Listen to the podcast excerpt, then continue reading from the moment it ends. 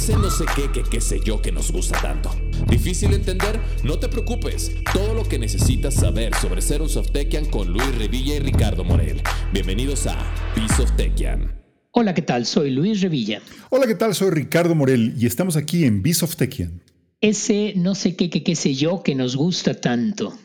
Así es, estamos ya en uno de los capítulos más avanzados y por pura casualidad llegaste aquí y dijiste, ¿y estos de qué están hablando? ¿Qué es ser Softekian? ¿Qué es Softec? No, no te vayas, no te vayas. Vamos a tocar un tema padrísimo que es agilidad. Vamos a definir sobre eso. Pero si tú eres Softekian, estamos pensando justamente en ti cuando hacemos este podcast. Vaya tema, vaya tema, porque como bien dices Rick, es un tema muy moderno, muy en boga. Eh, creo que muchísimas empresas y más las empresas tecnológicas hablan de agilidad, de ser ágiles.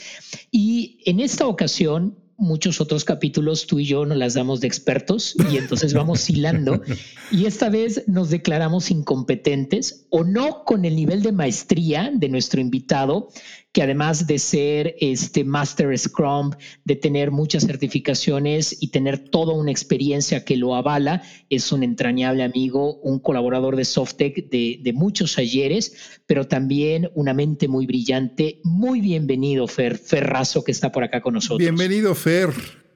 Hola, muchas gracias. Muchas gracias por la bienvenida y eh, no merezco tanto, pero la verdad me quedo con la parte de soy un buen colaborador de todos ustedes y sobre todo un buen amigo. La verdad que le agradezco mucho la oportunidad. Soy un fan de, estas, de esta serie y aquí dispuestos a compartir lo que hemos vivido a lo largo del camino con, todos los Softekians. No, Fer, al contrario, muchísimas, muchísimas gracias. Este va a ser el capítulo más corto de todos porque tenemos que ser rápidos porque vamos a hablar de agilidad. No, Rick, es que rapidez y agilidad no es lo mismo. Ya te lo dijo Fer varias veces. Platícanos, Fer, ¿qué es ser ágiles? Platícanos la anécdota. Venga de ahí.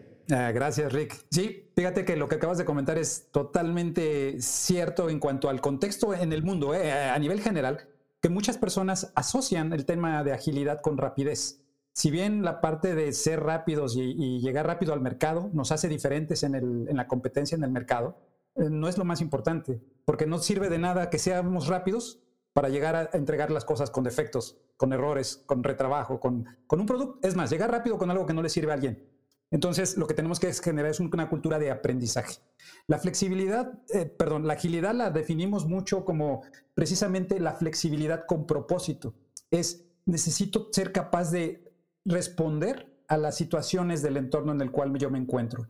Y como todos sabemos, hoy en día el mundo está cambiando aceleradamente y bueno, sobra decirlo, lo que los últimos 18 meses han sido para todos nosotros este, este proceso en el que hemos vivido, nos hemos tenido que adaptar o adaptar. Entonces, eh, es cuando, como comentaban ustedes al principio, la agilidad es algo que está en boga, pues bueno, pues ya tenemos años, años con, este tema. Precisamente este año 2000, en el 2020 se cumplieron los 20 años del, manifiesto ágil, si bien las prácticas como el Scrum vienen desde, desde finales del siglo pasado, eh, al manifiesto ágil que nos, rige, que, nos rige a todos en los que nos basamos para las creencias, eh, llevamos ya 20 años en esto, ¿no? Pero hoy en día se está usando más.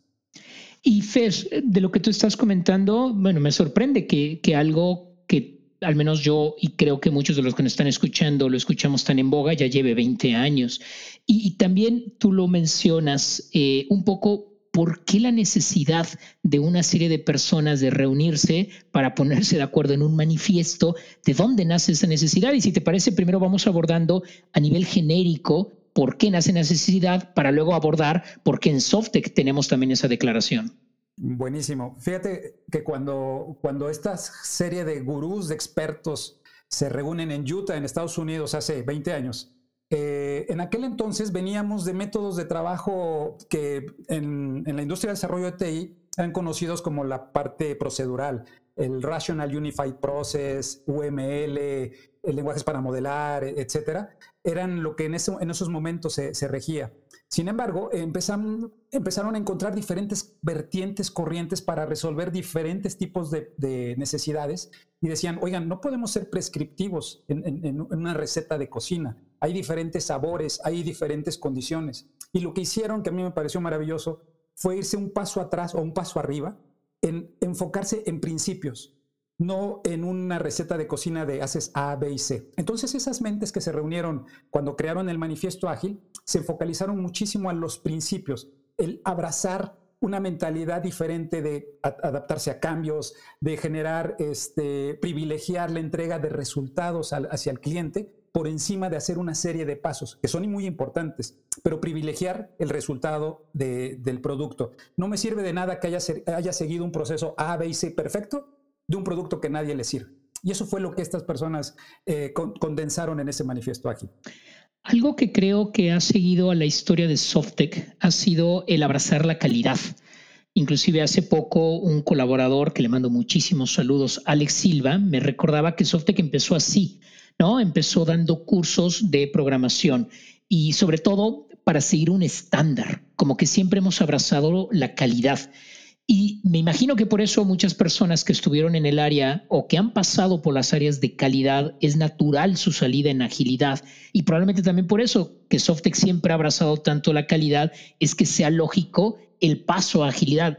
¿Pudieras elaborar un poco en esa trayectoria de calidad a agilidad? ¿Cómo ha sido tanto genéricamente como inclusive en la parte de Softec?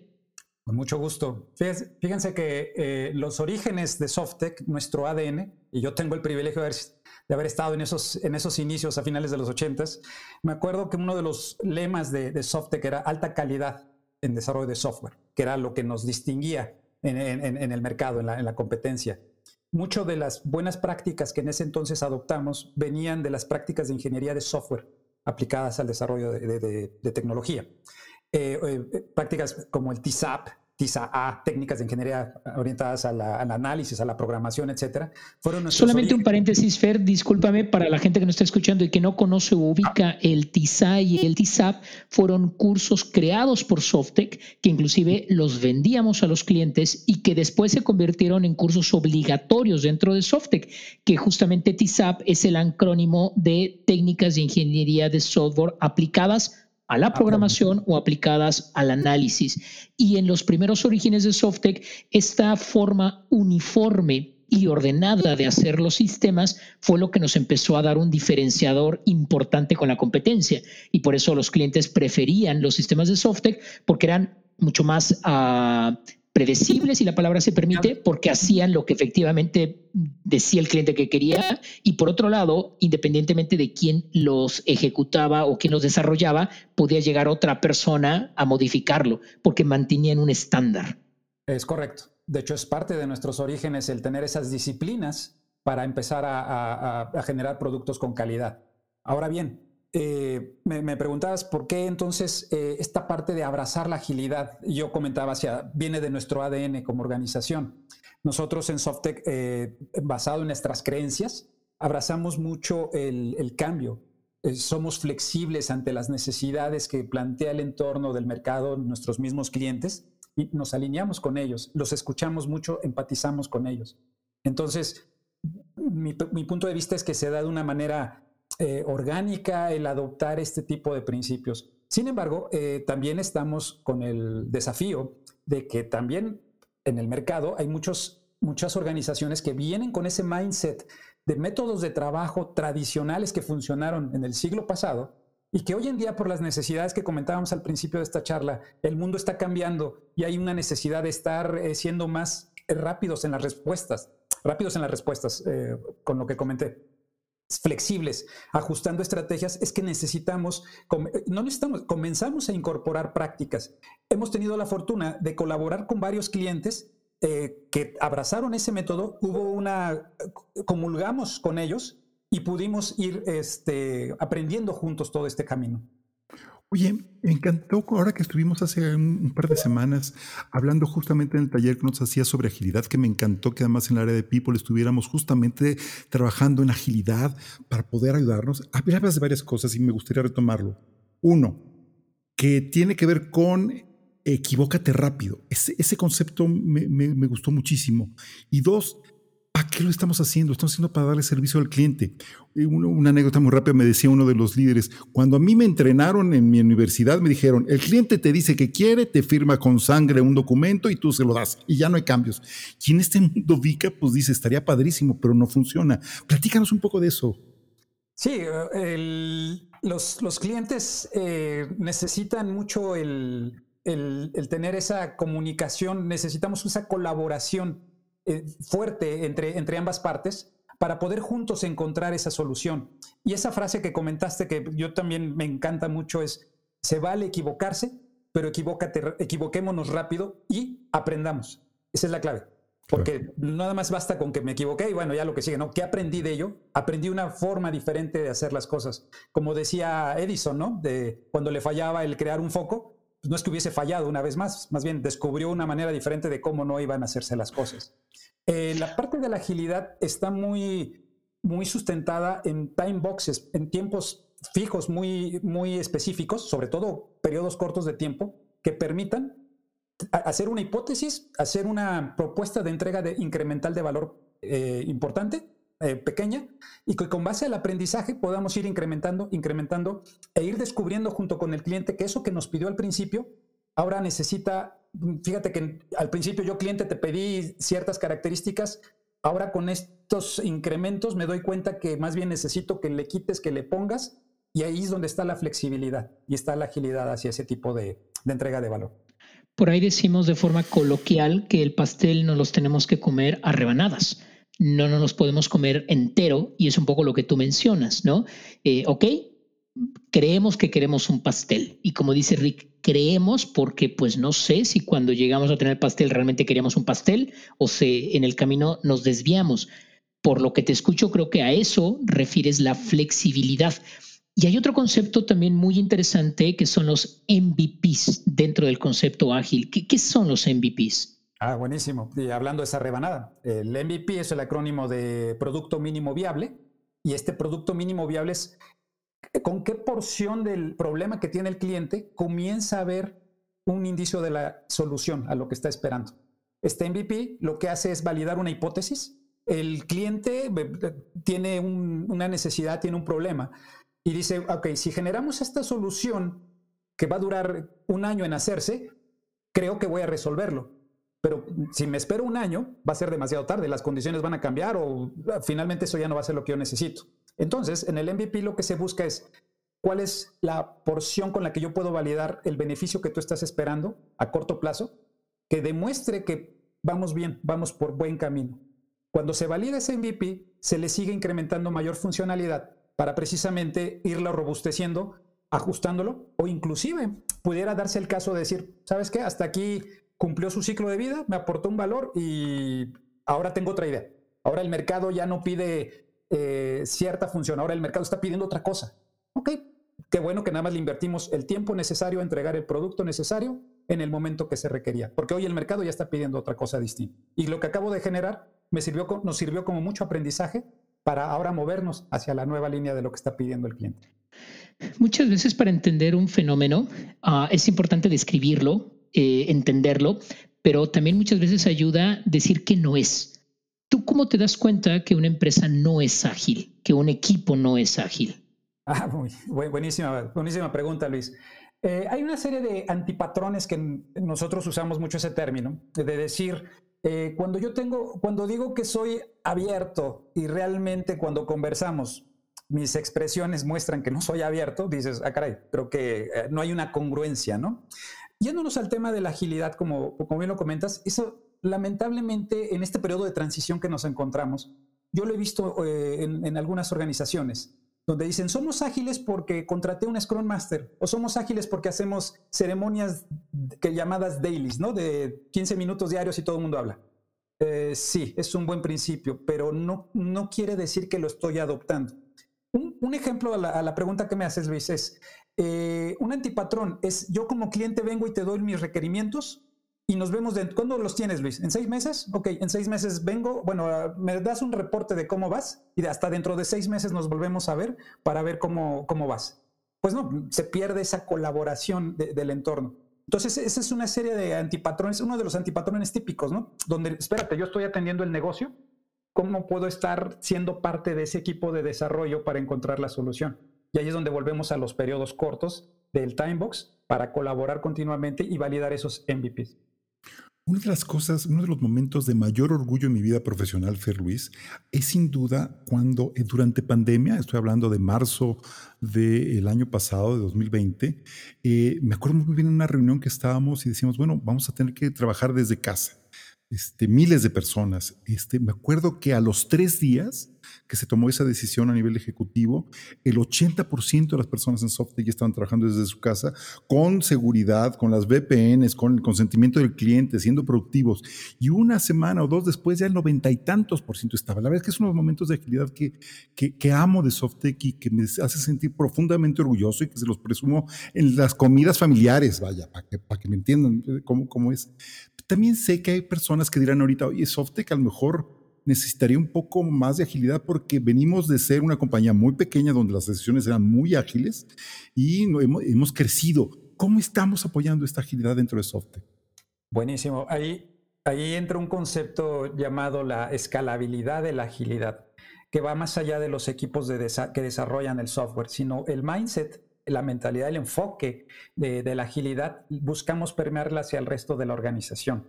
Y, lo que buscamos es que no, no, no, no, seamos prescriptivos en una serie de ceremonias, prácticas o productos, sino que tengamos este enfoque de, apertura, de transparencia, de, colaboración entre todos para poder ir generando los, eh, los resultados de una manera más tangible y visibles hacia, hacia todos. Eh, me parece que, que, esto nos va a ayudar mucho a, ir llevando la agilidad al resto de la organización. Ustedes comentaban hace un, momento, hay, agilidad en, People, en la, parte de los recursos humanos, de finanzas, de marketing, y son áreas que todos juntos, todos en conjunto, contribuimos a entregarle un valor al cliente. Y lo que estamos en esta nueva etapa es empezando a sumar a todo el resto de, áreas que contribuyen a entregarle valor a un cliente. Eh, para que también la audiencia lo, sepa y vaya dimensionándolo, este servicio lo vendemos hacia los clientes, ¿no? Tenemos un eh, grupo y un equipo de especialistas que asesoramos al cliente, inclusive trabajamos con algunos de ellos que ya traen una cultura muy fuerte de, agilidad. Pero recapitulando entonces, Fer, Agilidad no es rapidez. Alguien me decía que pareciera que eh, el concepto de agilidad lleva el pecado de la rapidez, pero no es así, no es ser rápido, sino ser flexible. Decías que el corazón de la agilidad está en el aprendizaje continuo, consistentemente ir aprendiendo. De ahí que nace el, concepto de equivocarte rápido. Toda aquella organización, equipo que planee a un año vista, a cinco años vista y no regrese a revisar lo que planeó, se está alejando de la agilidad, ¿cierto? Todo aquel proceso que no sepamos para qué es y que sea, bueno, es que siempre lo hemos hecho así, bueno, es que a mí me pidieron que lo hiciera así, se aleja de la agilidad porque no tiene un sentido, un propósito. Ahora, para reforzar ese propósito, lo que hacemos es una supervisión constante, un interactuar constante entre el que pide y el que da y así vamos haciendo una, una inercia y, de alguna forma una mecánica. Hoy bien, ¿me quiere reforzar con algo, complementar? Totalmente. Eh, hay un parte del ciclo de, mejora, se da en un ciclo de Deming que le llaman Plan, Do, Check, Adjust, ¿no? Planeas el trabajo y acotas el alcance, ese MVP o ese pedazo de funcionalidad. Do, lo ejecutamos, ese producto mínimo viable. Check, hacemos una demostración con el cliente en corto tiempo, decir, mira, lo que pediste, así va. Esto ya te lo entrega. ¿Te funciona? Eh, me, funciona parcialmente, hay que seguirle incrementando. Muy bien. Y hacemos el, el adjust, ajusto mi proceso para incorporar lo que le haga falta o corregir el camino donde me esté desviando. Pero es un ciclo continuo que en la agilidad en time boxes cortitos nos permite no desviarnos del camino, eh, no tener desviaciones largas en el camino hasta el final y darme, y darme cuenta hasta el final, sino en poco tiempo darme cuenta de esas desviaciones y hacer los ajustes necesarios ese poco tiempo, creo entender que la metodología dice que son 14 días. Y por ahí también mencionaste algo de la metodología para explicarlo un poco más de las, las, las ah, daily meetings. Todos los días nos reunimos 10 minutos, como para qué todos los días, ¿no? Si ayer nos vimos, como para qué. Entonces, si nos puedes explicar un poco más por qué 14 días y no 20 o 30 y por qué reunirnos diarios según dice la metodología. Bueno, aquí, aquí una pequeña presión respecto al concepto de metodología. hay unos eh, memes, algunas figuras este, eh, chistosas respecto al, al, concepto de metodología. Dice que cada vez que decimos metodología ágil, se muere un cachorrito o se muere un hada, porque estamos haciendo una... un angelito pierde sus alas. Un, angelito, pierde, su, angelito pierde sus alas, sí, exactamente. ¿Y, y, por qué hacemos esta, esta broma en el, en el mundo ágil? Y es porque cuando se utiliza la palabra metodología se le da una connotación más restrictiva, más de el A, el B, el C. La agilidad es, es, un enfoque, es, es un mindset, es una forma de abrazar una serie de principios. Entonces, ¿Qué beneficio tiene eso? Que nos da flexibilidad. Si hablamos de que es flexible y lo hago restrictivo, entonces ya no es una cosa, ya se contradice. Entonces, sin embargo, eh, lo que sí tenemos es una serie de prácticas que le han funcionado a varias personas. Y en el ejemplo que ahorita comentábamos, Luis, de los dailies, que es una de las ceremonias más, más conocidas dentro del marco del Scrum, eh, el, que, el que dure 15 minutos eh, no, es, no es una regla tal cual, porque pudiera, pudiera un equipo no tener una daily y ser ágil. ¿Y por qué no pudiera tener la daily? Pues porque todo el día estuvieron sentados en la misma mesa, colaborando, conversando y saben en lo que van. Muchas veces cuando ya estamos un poco más eh, focalizados a ciertos temas, eh, vale la pena tocar base. Ahora, desde mi punto de vista, uno de los valores que se pierden mucho y que nosotros trabajamos para recordarle a los equipos el reforzamiento de las, en este ejemplo de las dailies, es no se trata que platiques qué hiciste ayer y qué vas a hacer hoy, porque todo el mundo tenemos muchísimas cosas que hicimos ayer y muchas cosas que vamos a hacer hoy, ¿no? La palabra clave aquí es, ¿qué hiciste ayer para alcanzar la meta que te propusiste como equipo, como equipo, no como persona? Usted, nosotros como equipo, ¿qué hicimos? Yo ayer, ¿qué hice para contribuir a que nosotros como equipo alcancemos una meta de corto plazo, que en este ejemplo son dos semanas? Eh, eh, ah, pues yo hice, colaboré, conseguí estas piezas, etcétera. Y el día de hoy, para alcanzar esa meta, yo voy a contribuir en esto. Y no tengo ningún impedimento, o si tengo un impedimento, necesito que alguien me ayude para que esto avancemos. Porque no es tarea mía individual, sino es de todos nosotros en la parte, en la parte colaborativa.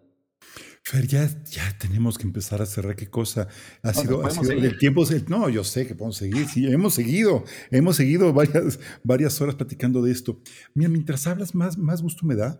Estoy abriendo el Softekian Book y en el Softekian Book, que es cómo nuestra plataforma cultural se traduce en comportamientos observables, hablamos de agilidad y tú has dicho varias cosas y quisiera retomarlo. Abrazamos el cambio, somos ágiles a ser flexibles con propósito, nos preparamos oportunamente. Entre más confianza otorgamos, más fácil, más ágiles somos, somos resilientes, retomamos constantemente el status quo, nos aseguramos que nuestro punto de vista sea fácil de entender y lidereamos en un mundo VICA. Sé, temo meterte en un problema, pero ¿podrías definirnos qué es la agilidad? En muy pocas palabras, antes de ceder la palabra a Luis. Eh, la frase corta es flexibilidad con un propósito. Excelente, excelente. Fantástico. Eh, pues nada, vuelvo a, reiterar mi agradecimiento y admiración, Fer. Eh, cosas que se me quedan uh, revoloteando en la mente. Para ser ágil, debo de tener un propósito, una meta. Y me gustó como lo dices, una meta colectiva, no individual. Entonces me sumo a un equipo y todos los días me pregunto cómo estoy ayudando a mi equipo a conseguir esa meta. Por otro lado, también lo has comentado, meta para qué? Bueno, pues para dar un valor. ¿A quién? Pues a quien te lo pidió. Y tengo que estar regresando consistentemente, no en un soliloquio de, oye, ¿verdad que me pediste esto? ¿Verdad que me pediste esto? Sino en esto que te estoy entregando es lo que me pediste, es lo que te está dando valor. Y entonces se vuelve un círculo virtuoso, pero también conecta a la gente.